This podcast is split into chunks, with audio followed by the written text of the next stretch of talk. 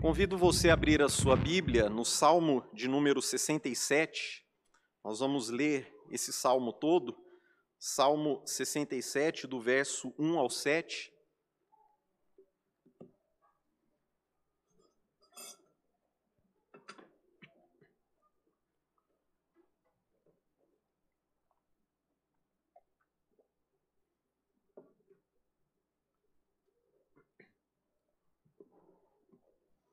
Mesmo assentados como estamos, porém com muita atenção e reverência à santa palavra do Senhor, que é inspirada pelo Espírito de Deus, infalível, inerrante e suficiente para as nossas vidas. Leiamos, portanto, com atenção o Salmo de número 67. Seja Deus gracioso para conosco e nos abençoe e faça resplandecer sobre nós o rosto para que se conheça na terra o teu caminho e em todas as nações a tua salvação. Louvem-te os povos, ó Deus, louvem-te os povos todos. Alegrem-se e exultem as gentes, pois julgas os povos com equidade e guias na terra as nações. Louvem-te os povos, ó Deus, louvem-te os povos todos. A terra deu o seu fruto e Deus, o nosso Deus, nos abençoa. Abençoe-nos, Deus, e todos os confins da terra o temerão. Essa é a palavra do nosso Deus. Vamos orar mais uma vez. Santo Deus, bendito Pai Celestial, graças te damos, Senhor, pela tua palavra, as sagradas Escrituras, nossa regra de fé e de prática. Te agradecemos porque a tua palavra é lâmpada para os nossos pés luz para os nossos caminhos e alimento para as nossas almas. E neste domingo, Senhor, em que nos lembramos, Senhor, e celebramos os 504 anos da Reforma Protestante, te agradecemos, ó Deus, pelo acesso livre que podemos ter às Sagradas Escrituras, para, é, através delas, Senhor, sermos orientados, instruídos e fortalecidos por Ti, Senhor. Que o Teu Espírito Santo ilumine as nossas mentes, nos dê o correto entendimento da tua palavra e que, ao meditarmos, ó Deus, em cada verso, possamos ver Cristo Jesus e a sua salvação sendo revelados a nós. Oramos assim agradecidos por tudo, em nome de Jesus. Amém. É maravilhoso poder estudar a vida, a biografia de John Knox, reformador escocês do século XVI, que foi o fundador do presbiterianismo, o fundador da igreja presbiteriana. Ele nasceu por volta do ano de 1513, pouco antes, alguns anos antes do início da reforma protestante. Obviamente não é possível aqui, não temos tempo para estudarmos com profundidade toda a sua biografia e tudo o que ele fez. Mas é interessante nós destacarmos alguns aspectos da sua atuação da sua vida espiritual, que servem para nós como um exemplo de piedade, um exemplo de vida cristã para todos nós. John Knox nasceu em uma família humilde na Escócia, não havia ninguém que o recomendasse. Mesmo assim, ele estudou teologia e foi ordenado clérigo da Igreja Católica Romana aos 25 anos de idade. E com o tempo ele se tornou tutor dos filhos de alguns nobres da Escócia. E esses nobres eles eram favoráveis ao protestantismo, eles eram simpáticos à reforma. E naquele período, no século XVI, a Escócia também passava por um período de grande turbulência e corrupção. Tanto a liderança religiosa como a liderança política da Escócia é, eram ímpias, estavam altamente corrompidas.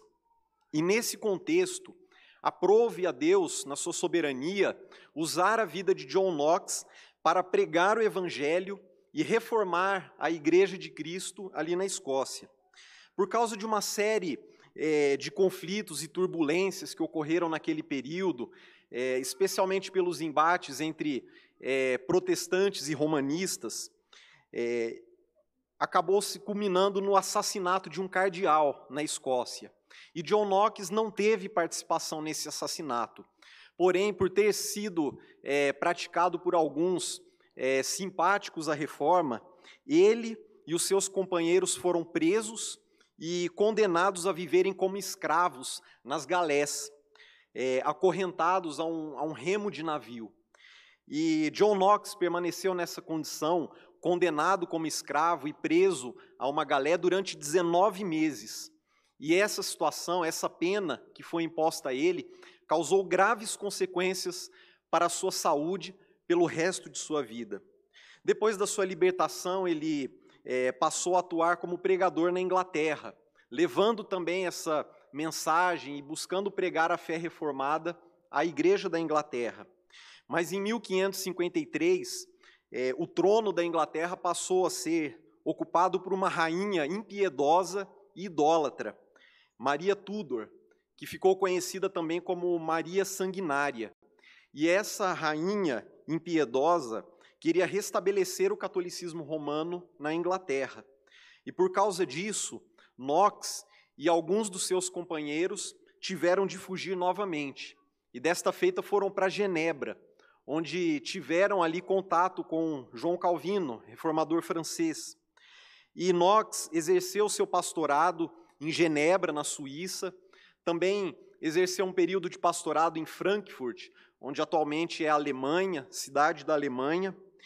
Mas ele amava muito a Escócia e ele tinha um profundo desejo é, de retornar ao seu país natal, a Escócia, para prosseguir pregando o evangelho e colaborando para a reforma da igreja naquela nação. Inox era conhecido por sua vida de intensa oração. Era um homem extremamente fervoroso nas orações e ele ficou bastante conhecido por fazer a seguinte oração: Ó oh Deus, dá-me a Escócia, senão eu morro.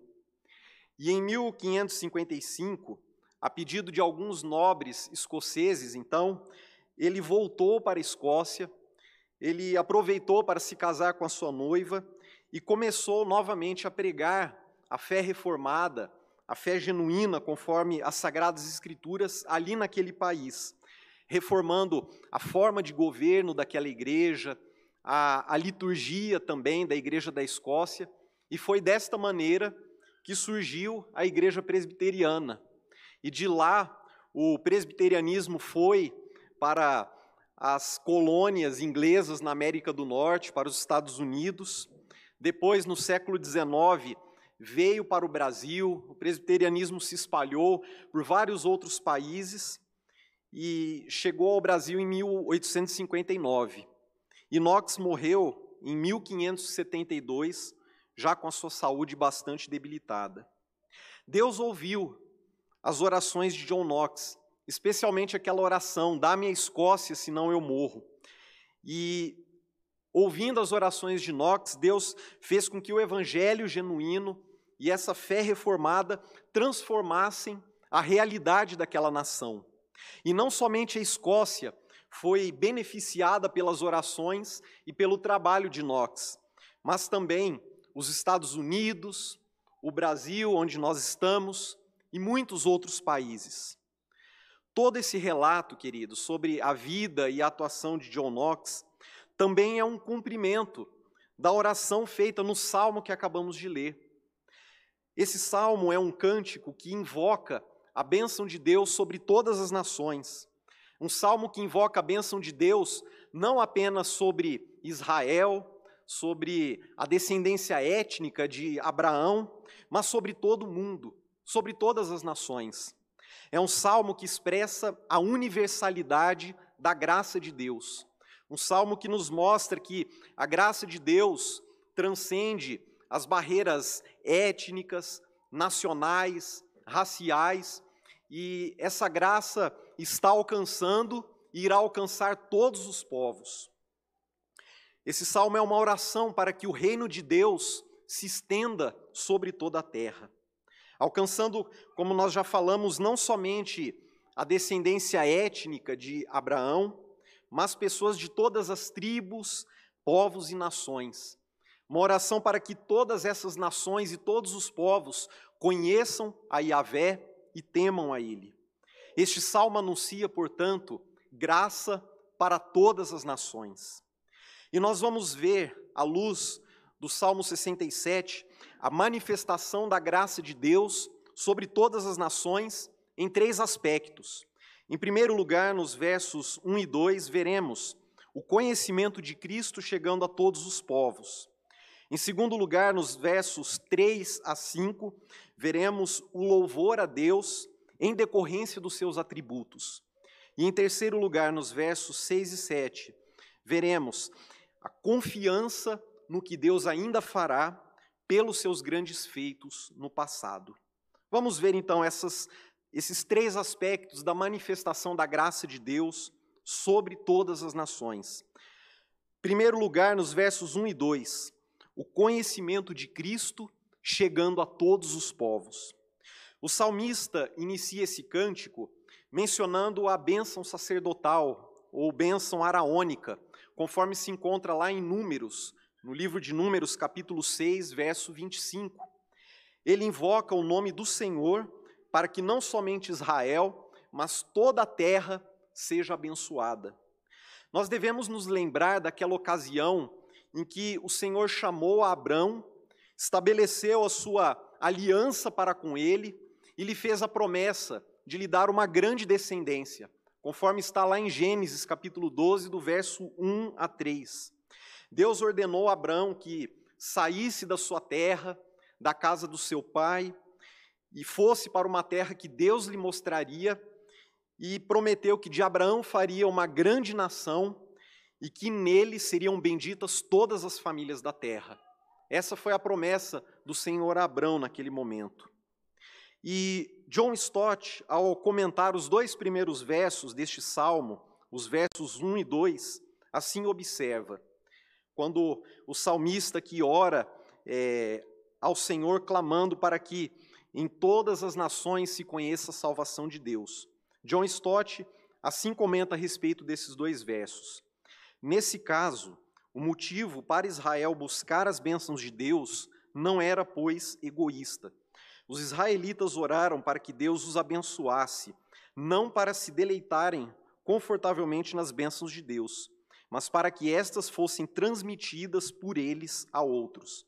Os israelitas desejavam que Deus fosse misericordioso com eles, para que assim as nações pudessem receber a misericórdia divina e conhecer os caminhos e a salvação do Senhor. O Antigo Testamento está repleto de promessas de que essa salva salvação do Senhor alcançaria todos os povos, que ela não ficaria restrita unicamente ao Israel étnico, mas que é, pessoas de todos os povos, gentios, seriam alcançados pela salvação do Senhor. Um exemplo dessa promessa está em Isaías capítulo 60, verso 3, onde está escrito assim: As nações se encaminham para a tua luz, e os reis para o resplendor que te nasceu. Uma promessa que a respeito da nova Jerusalém, Jerusalém como a cidade principal de Israel, sendo luz para todos os povos, refletindo a salvação de Deus para todas as nações. E essa promessa do Antigo Testamento, aquela promessa feita a Abrão de que nele seriam benditas todas as famílias da terra, se cumpriu na pessoa e na obra do nosso Senhor Jesus Cristo o Messias prometido em todo o Antigo Testamento, para que se conheça na terra o teu caminho e em todas as nações a tua salvação. Jesus é o caminho, a verdade e a vida. A partir da sua vinda a este mundo, da sua morte, da sua ressurreição, a graça salvadora de Deus passou a alcançar pessoas de todas as nações. Essa graça e a aliança do Senhor também foi estendida aos gentios, a todos nós. A obra da redenção deixou de se limitar ao Israel étnico, tornando-se acessível a todos os povos. Todos aqueles que ouvem a mensagem do Evangelho e creem em Cristo Jesus como seu redentor, tornam-se descendentes de Abraão pela fé. Isso está em Gálatas, capítulo 3, verso 29. Os dois textos bíblicos que nós já lemos anteriormente na nossa liturgia apontam para o cumprimento dessa promessa, para a realidade de que o conhecimento de Cristo está chegando a todos os povos.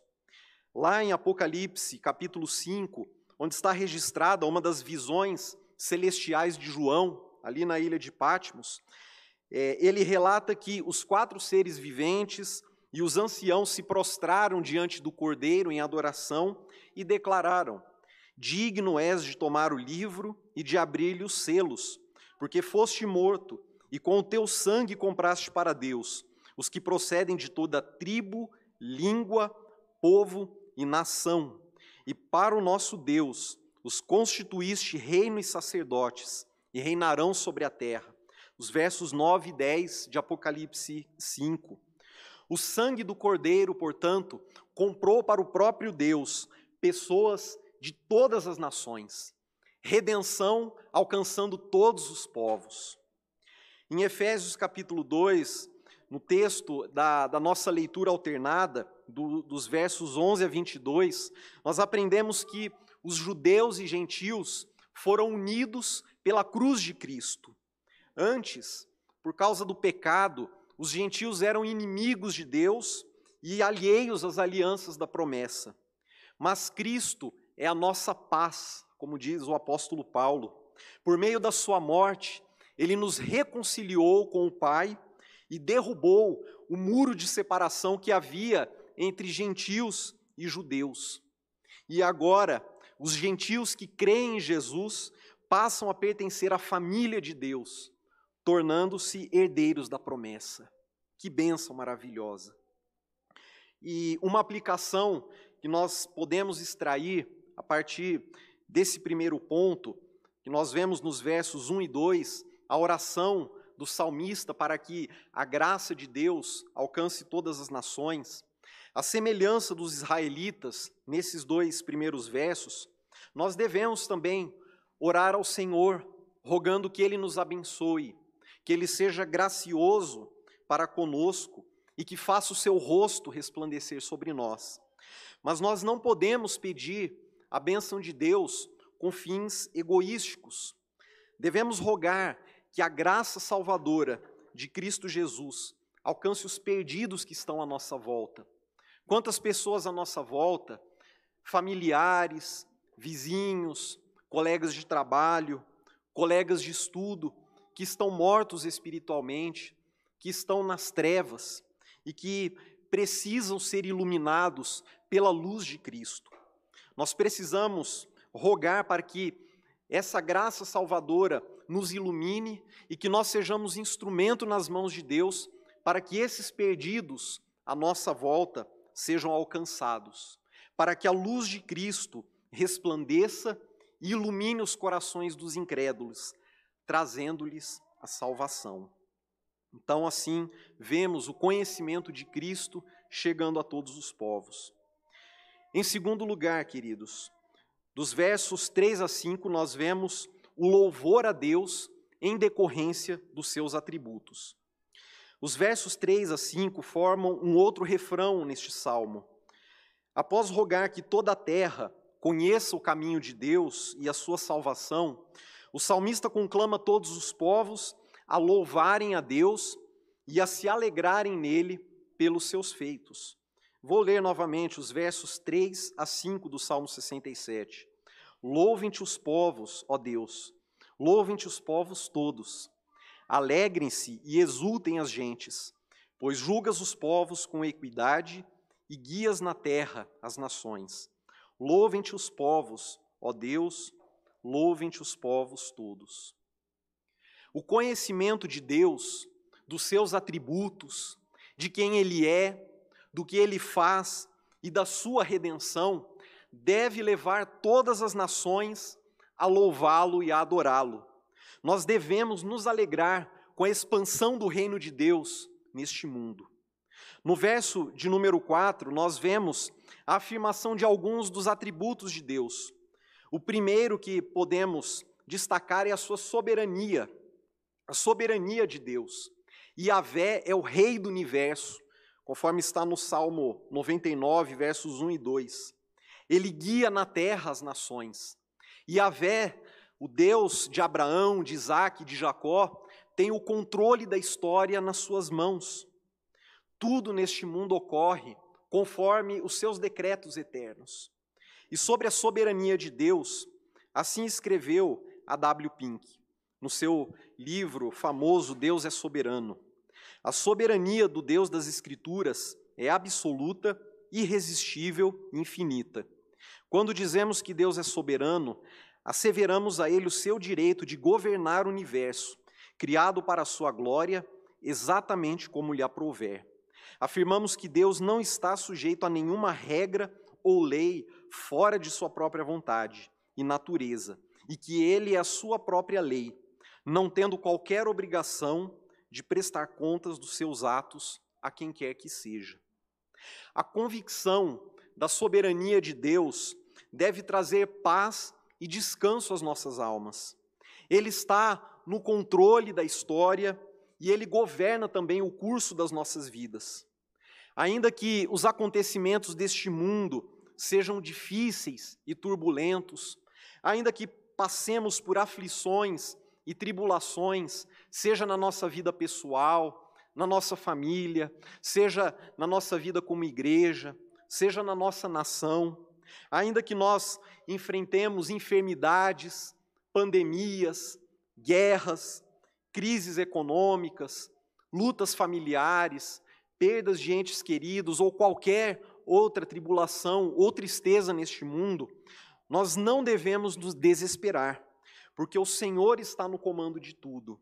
Deus está guiando tudo neste mundo e Ele faz todas as coisas cooperarem para o bem daqueles que o amam, conforme nós já aprendemos em Romanos 8, 28.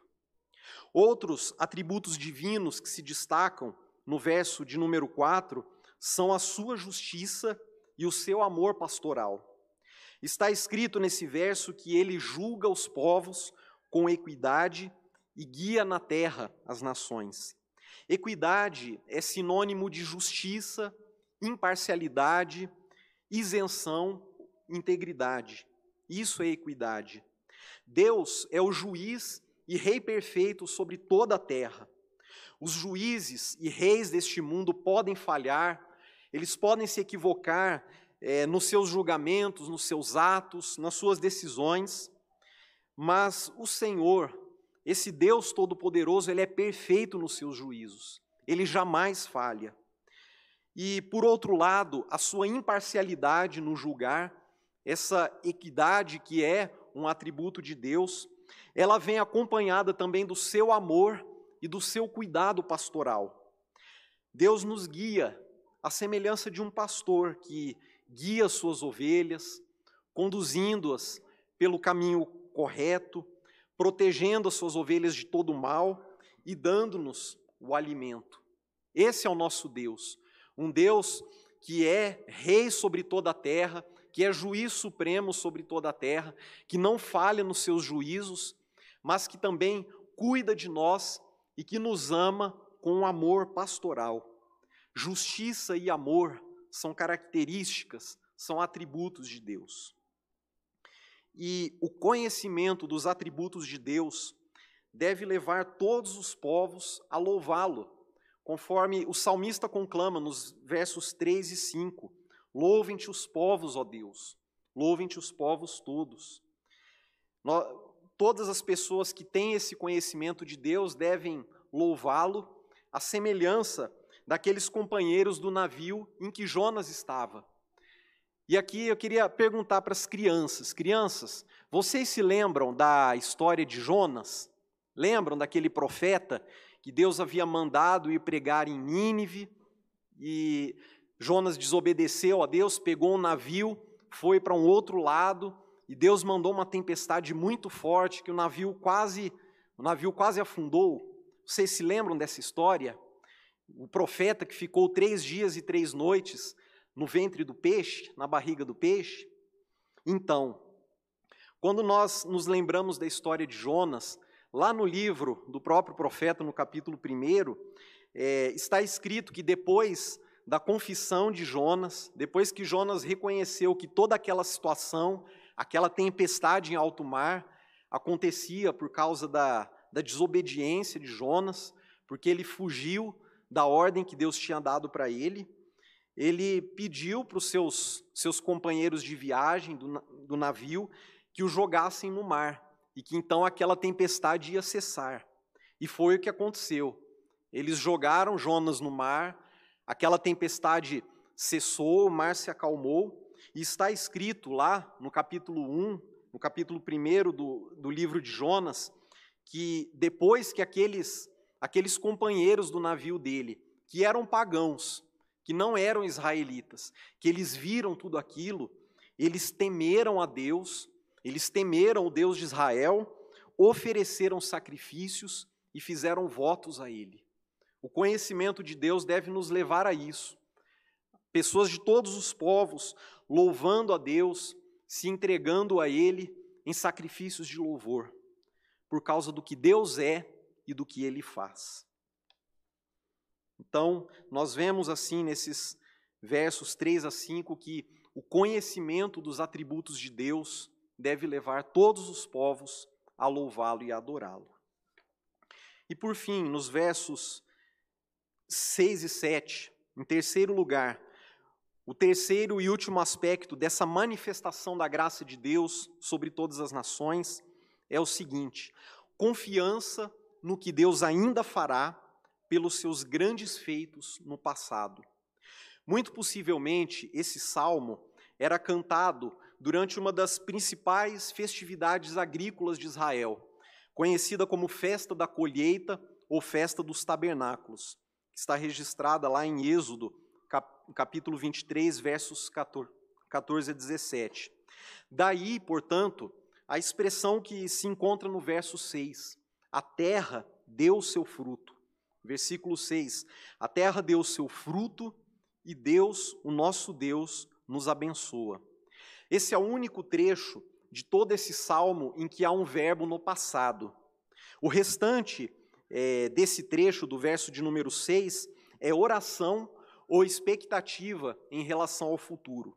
A Almeida, é, revista e atualizada, traduz: E Deus, o nosso Deus, nos abençoa.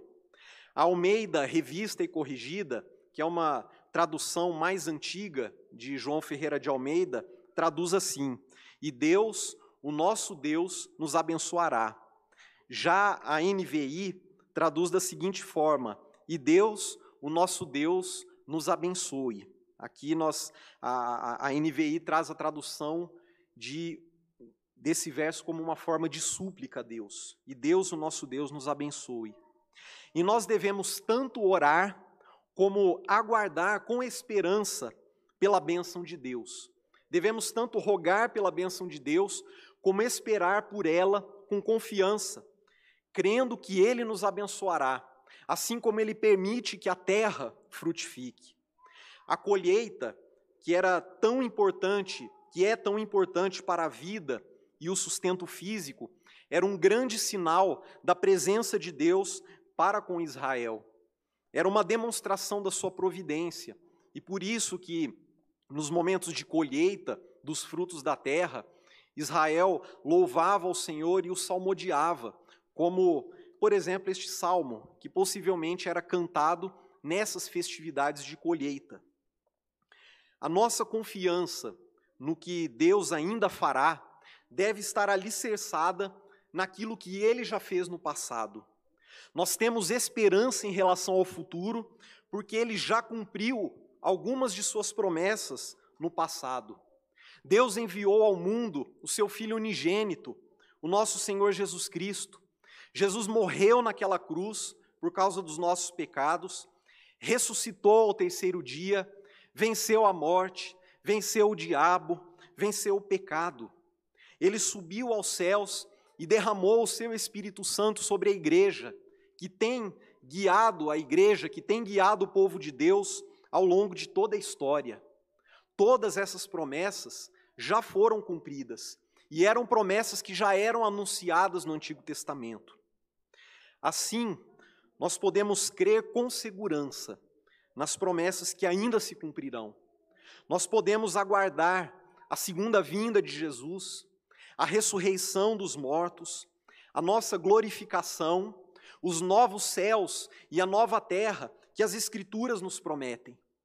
Nós podemos afirmar com convicção aquela mesma esperança que o apóstolo Paulo afirmou em Filipenses capítulo 1, verso 6. Estou plenamente certo de que aquele que começou boa obra em nós há de completá-la até o dia de Cristo Jesus. A nossa santificação plena, a total eliminação da presença do pecado em nós, a nossa glorificação e a nossa vida eterna em perfeita comunhão com Deus. Tendo essa esperança, nós podemos, portanto, orar, conforme a conclusão deste salmo, no verso 7. Abençoe-nos, Deus, e todos os confins da terra o temerão. Todas as tribos, povos e nações temerão a Deus quando virem a sua graça sobre o seu povo, quando virem a sua luz resplandecendo sobre os seus eleitos. E trazendo uma aplicação desse verso de número 7, desse último ponto para as nossas vidas, para o dia de hoje, não há como deixar de destacar o caráter missionário deste salmo. O salmo se encerra com, com essa expressão: Abençoe-nos Deus e todos os confins da terra o temerão. Essa expressão confins da terra, ela é bastante conhecida nossa e ela aparece em outros trechos das Sagradas Escrituras.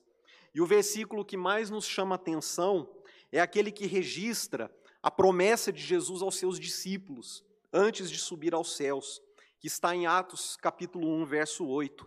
Mas recebereis poder ao descer sobre vós o Espírito Santo e sereis minhas testemunhas, tanto em Jerusalém como em toda a Judéia e Samaria e até aos confins da terra. E como igreja, nós temos de nos engajar na missão de Deus.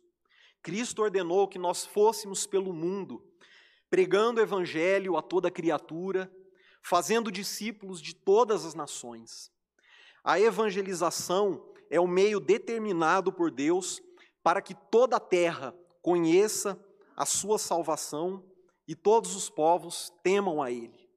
Daqui a pouco nós vamos ter a nossa escola dominical e nós iniciamos agora um novo ciclo de aulas em que é, meditaremos e refletiremos a respeito da evangelização reformada. Já iniciamos este ciclo no domingo passado e vamos prosseguir por alguns domingos pensando e refletindo a respeito da evangelização. E nós não podemos nos esquecer da missão, queridos, como igreja. A igreja não pode viver fechada em si mesma, viver apenas para a sua própria manutenção, para seus pró o seu próprio benefício interno, mas ela deve sair em missão por este mundo, anunciando a salvação que há em Cristo Jesus aos perdidos, aos incrédulos, a fim de que essa graça se manifeste entre todas as nações. A evangelização é o meio que Deus determinou a igreja para que todos os povos conheçam a Deus e temam a Ele. No século XVI, John Knox orou: Ó oh Deus, dá-me a Escócia, senão eu morro. Nós hoje, no século XXI, aqui no Brasil, devemos orar de modo semelhante. Devemos pedir: ó oh Deus, dá-me Brasília, senão eu morro. Os nossos queridos irmãos lá da Igreja Presbiteriana Videira, nossa congregação em Taguatinga, podem e devem orar: ó oh Deus, dá-me Taguatinga, senão eu morro. Ó oh Deus, dá-me o Brasil, senão eu morro. Nós devemos fazer essa oração não no sentido de que queremos nos tornar donos do nosso país e das, no das nossas cidades, mas no sentido de que a graça de Deus a graça salvadora de Deus alcance todas as cidades, todas as regiões, o nosso país e todos aqueles povos que ainda não foram alcançados. Que a graça de Deus se manifeste entre todas as nações, entre todas as regiões, que o nome de Cristo seja anunciado e que pecadores se convertam a Ele. Graça para todas as nações. E aqui nós podemos nos lembrar de um dos solas da reforma, o sola gracia, aquele sola da reforma que nos lembra que somos salvos unicamente pela graça de Deus e não pelas nossas obras. Nós podemos falar de graça para todas as nações e anunciar essa sola graça, especialmente ao nos lembrarmos dos 504 anos da reforma protestante. E que Deus nos permita ver as bênçãos invocadas no Salmo 67. Que o conhecimento de Cristo chegue a todas as nações, que todos os povos louvem ao Senhor pelos seus atributos e que nós tenhamos esperança em relação ao que Deus fará no futuro, ao nos lembrarmos das promessas que ele já cumpriu. Que assim seja. Amém. Vamos orar. Senhor Deus, amado Pai Celestial, te damos graça, Senhor, porque a tua graça salvadora nos alcançou, ó Pai. Porque pela cruz de Cristo, pela sua morte na cruz e sua ressurreição, essa salvação não, não, não foi estendida somente aos judeus, mas aos gentios, a todos os povos, e nós somos fruto, Senhor, dessa oração tão bela, deste cântico tão bonito registrado para nós no Salmo 67. Te agradecemos, ó Pai, porque essa mensagem da salvação, o Evangelho, foi pregado a nós, fomos alcançados e transformados, Senhor, por esta mensagem. Que o Senhor nos abençoe, que o Senhor faça resplandecer sobre nós o teu rosto e que possamos, Senhor, em todo tempo, nos lembrar da tua missão, da tua ordem para a tua igreja, para que o Evangelho de Cristo seja pregado a todas as criaturas e que assim, Senhor, o teu conhecimento chegue aos confins da terra e que todos os povos rendam a ti o louvor, a honra, a glória e a adoração que te são devidas, ó Pai. Essa é a nossa oração. Em nome do teu filho Jesus e no poder do Espírito Santo. Amém.